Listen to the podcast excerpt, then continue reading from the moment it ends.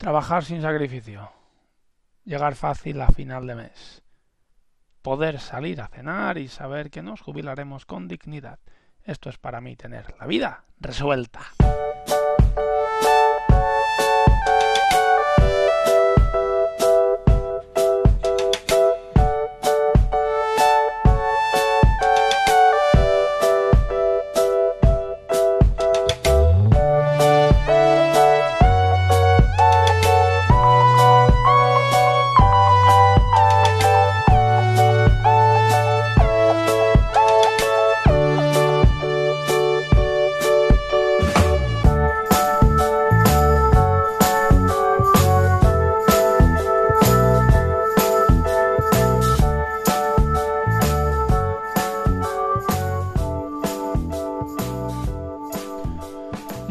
Buenos días, muy buen, muy bien, cuidado, muy, muy buen miércoles y bienvenidos un día más a la vida resuelta, bienvenidos un día más a una manera de entender las finanzas personales eh, y a una gestión del dinero que nos permita pues vivir cierta manera la vida que hemos venido a vivir, no tirados en la playa todo el día ni viviendo de años sabáticos, sino entendiendo que somos formamos parte de una comunidad y que por tanto, pues como tales estamos obligados a aportar valor a esa comunidad. Pero claro, hay muchas maneras de hacerlo. Desde un trabajo que nos vuelva locos, nos encante, nos apasione y irradiemos mm, valor al resto de la sociedad, o desde un trabajo que simplemente nos imponga el dinero y que tengamos que hacer sí o sí en caso de que nos tocara la lotería, en caso de creer en ella, no iríamos a cobrar el finiquito ni a despedirnos de nuestros compañeros. En cambio, gestionar bien el dinero y saberlo usar bien y llevar un control de nuestros gastos nos lleva a poder aportar valor a los demás en esta comunidad en lo que nosotros hemos venido a hacer y no tener que aceptar un trabajo por dinero. Y aparte de ello, se producen cuando esto pasa resultados maravillosos y acciones completamente preciosas, que es que como aportas valor, el resto de las cosas, pues como que se van sumando al carro, ¿no? Es como decía aquella frase de mmm, cuanto mejor te lo pasas, mejor salen las cosas y esto, y esto es así. Eh, a partir de ahí, pues nace el llegar más tranquilos a final de mes, nace que a lo mejor podemos ir a cenar algún día en un restaurante que nos guste y que nosotros vamos planeando una jubilación que además vamos a disfrutar completamente. Pero claro, para que todo ello pase, pues hay que trabajar con nuestras finanzas personales y por eso estamos aquí en la vida resuelta encarando este concreto cuarto capítulo del ciclo de conceptos básicos. Bueno, ya que nos hemos tirado a hablar de finanzas personales de arriba abajo durante mmm, todo este tiempo y lo que vamos a seguir haciendo es hablar de finanzas personales y de manera de gestionar nuestro dinero, entonces hay una parte conceptual que conviene saber para estar familiarizados.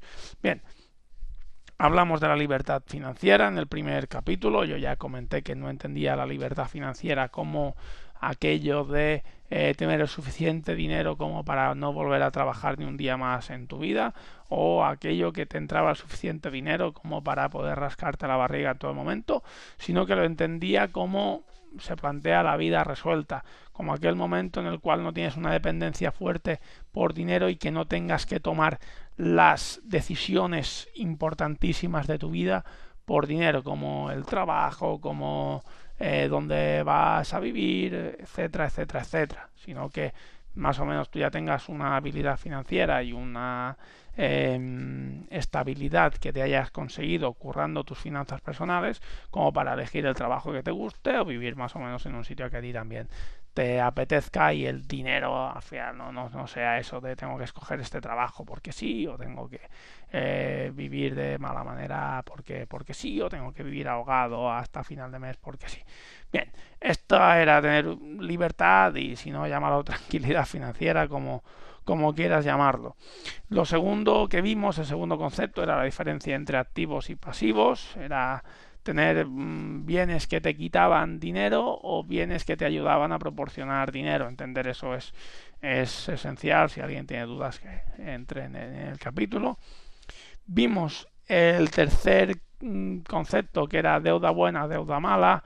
Eh, advertí muchísimo sobre lo que se llama deuda buena, deuda mala, es aquella que la tenemos que pagar nosotros con nuestro esfuerzo y sudor, va vinculada al consumismo, va vinculada al ocio, va vinculado a me voy a comprar esto con la tarjeta de crédito y luego pagaré los intereses y es una deuda que contraigo, pero eh, me hace mucha ilusión este producto ahora mismo, yo voy a ir trabajando y currándomelo y trabajando con sudor para pagar al final un producto que prácticamente no necesitaba y que me ha costado el doble porque los intereses de la tarjeta de crédito me han crujido. Eso era deuda mala. Luego estaba lo que los gurús financieros, gurús... Mm, tema gurú financiero es un tema bastante, bastante delicado, pero como que te venden que lo que tienes que hacer es deuda buena, como por ejemplo hacer una hipoteca con una casa, que esa casa te da una rentabilidad, entonces tú pagas 400 de la hipoteca, eh, la casa que has comprado te da 700 y tú pagas la hipoteca y te quedan 300 para ti hasta que la casa está completamente pagada, entonces los 700 euros son para ti y esa deuda, en vez de ser completamente mala, como se ha pagado sola y además te ha proporcionado una rentabilidad, es una deuda buenísima. Cuidado, cuidado porque la deuda buena es una deuda que es para expertos. O sea, mm, si tú quieres llegar a eso, que la idea está guay, la idea de, esa inversión está, está guay, eh, invierte primero en un parking o invierte primero en una en un garaje o invierte en, en, algo que, que, puedas hacer con tu dinero porque al final si tú coges lo que supuestamente llamas deuda buena y te sale mal el tiro porque has oído que alguien te decía haz esto de la deuda buena porque tal y tú no tienes ni idea de inversión y has empezado por una por una casa al final te comes que eh, la hipoteca te va a entrar y además eh, la inversión te ha salido fatal. Entonces la deuda ya no es que no sea no buena ni mala sino que es malísima directamente. Entonces cuidado con esto de la deuda buena, porque mm, si no sabemos, la carga el demonio. Bien, entonces hoy entramos en un cuarto concepto que para mí también es digno de ser mm, bastante analizado, que son los ingresos pasivos. Bien, ¿qué es un ingreso pasivo? Bien, un ingreso pasivo es aquel ingreso que se produce con independencia de nuestra acción sobre la fuente que genera el ingreso. Es decir, que nos paguen sin nosotros hacer absolutamente nada. Bueno, eh, se distingue del ingreso activo porque el ingreso activo es aquel que tú recibes cuando tú efectivamente eh, te vas pues ocho horas a trabajar y bueno, eh, tú al final de mes te pagan, pero claro, tienes que estar presencialmente ahí eh, durante pues 40 horas semanales para que ese ingreso se produzca. Esto no pasa con la maravilla de los ingresos pasivos, porque tú vas recibiendo dinero, mm, estés o no estés. Ejemplos. Bueno, pues tenemos, por ejemplo, escribimos un libro, lo escribimos una vez y luego nos dedicamos a cobrar los derechos de autor toda la vida. Ingreso pasivo. Nosotros, em, no sé, eh, montamos un vídeo, un curso en Internet eh, y ese curso lo hacemos una vez y nos va pagando y nosotros mm, realmente el curso ya lo hemos hecho y sentados en la butaca de nuestra casa con un gin tonic vamos cobrando ese, ese dinero por ese, por ese curso con un sistema completamente automatizado o pues yo que sé, dividendos de empresas que llevan otras personas y que nosotros vamos eh, los viernes a las 3 a saludar a ver cómo están o por ejemplo pues intereses de los bancos o de nuestros productos financieros que pues tenemos el dinero puesto y nos lleven intereses. Esta es la idea que se esconde detrás de ingresos pasivos. Punto número uno, no digo que esté mal, al contrario, si uno pues hace un curso en internet, lo cuelga, lo ven muchas personas y eh, consigue venderlo y aportar valor a los demás y encima, pues sin que tenga una presencia él continua, le va proporcionando ingresos, ole, chapó para esa persona. Sin embargo, lo que yo quiero recalcar en este caso de los ingresos pasivos son dos cosas. Em, la primera de ellas es la manera de generarlos y la segunda manera es la forma de hacer que se sigan generando. Es decir, la palabra pasivo tiene unas comillas como un templo, por no decir que, no quiero decir que no existan, o sea, pero mmm, son, muy difícil o hay que saber mucho para que algo te produzca un ingreso mm, de estas características sin hacer absolutamente nada. Bien, primero de todo, el libro, ¿vale? El ejemplo del libro que he puesto, que luego te da los royalties y tú estás tumbado en una tumbona y te pagan los royalties. Bien, primero hay que hacer el libro. O sea que mmm, para, para, para empezar, o sea, para empezar, de pasivo ya tener que escribir un libro entero, tenemos poco. El libro hay que, hay que hacerlo. Y tienes que conseguir que te lo publiquen, o tienes que ir a, Amazon y que se venda, y gastarte pasta en promocionarlo, y eh, hacer diferentes acciones publicitarias. Por tanto, para conseguir ese ingreso pasivo que puede que consigas en un futuro, al inicio mm, y, y durante bastante tiempo, mmm, pasivo lo va a ser más bien poco. Ya te lo digo yo.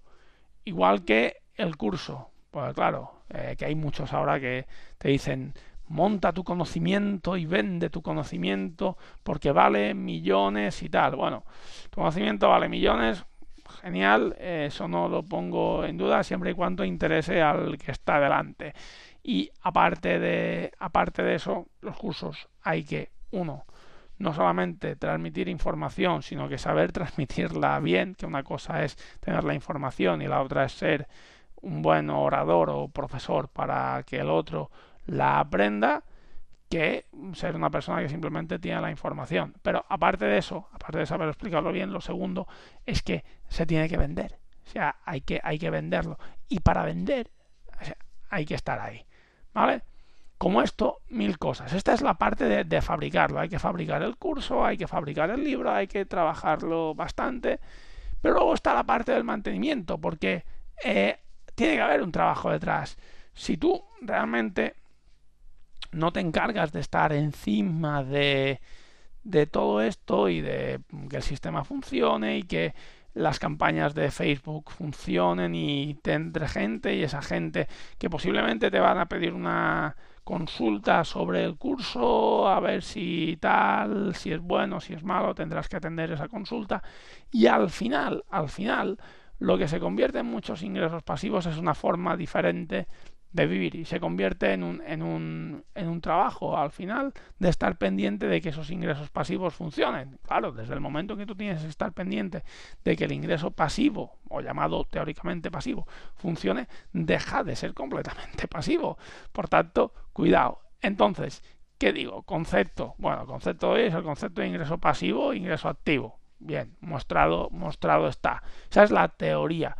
La práctica, para mí, es bastante diferente. Cierto es que tú puedes conseguir un ingreso pues que te llegue en forma del curso, en forma del libro, en forma de lo que quieras, pero mmm, vas a tener que estar encima de él para que se produzca y vas a tener que fabricarlo. Entonces, de pasivo tiene poco. Cierto es que te va a dar la libertad de que si tú pues te quieres ir un día a la playa y en vez de arreglarlo de las mantenerlo de las 8 de la mañana a las 3 de la tarde como un oficio normal, pues vas a tener la posibilidad a lo mejor de pues bueno, pues me voy todo el día a la playa, a lo mejor entre las 8 de la noche y las 12 pues lo manejo y si me quiero ir una semana con eh, una furgoneta y desde ahí quiero manejarlo y tal, bueno, pues esa posibilidad siempre que sea online, pues, la vas a tener. Ahora bien, pasivo, lo que es pasivo,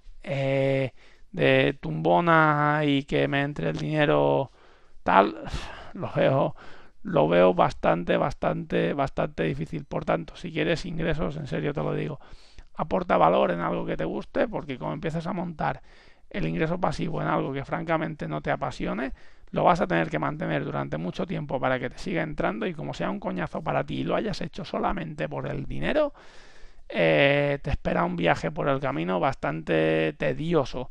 Por eso te lo digo. Entonces, entiende que existe este concepto y si quieres conseguir ingresos pasivos, eh, genial. Pero ten presente que detrás de ellos hay un trabajo y que no es como aparece en muchos libros, ni que es como nos venden de precioso y de divertido. Así que nada, si el concepto te queda claro me parece perfecto y si te queda también clara la advertencia de que no es sencillo que estos ingresos pasivos se produzcan, también perfecto. Así que hasta aquí el programa de hoy. Como siempre recuerda que no eres responsable de la cara que tienes, pero sí de la cara que pones. Nos vemos la semana que viene. La semana que viene, madre mía. Nos vemos mañana. Mañana que estamos. Estamos a miércoles todavía. Nos vemos mañana que es jueves. Un abrazo muy fuerte. Salud.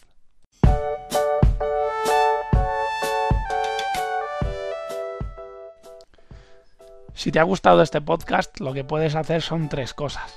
La primera de ellas es entrar en mi web, perecanet.com, donde encontrarás información sobre mí, todas las notas adjuntas a los podcasts, para así eh, disfrutar de un mayor contenido. La segunda cosa es valorarme positivamente en Spotify, en iTunes o en iBots para así dar mayor divulgación a este podcast y que llegue a un mayor número de personas. Y la tercera es suscribirte a todos mis canales porque así estarás al corriente de toda la información y todo el contenido sobre finanzas personales.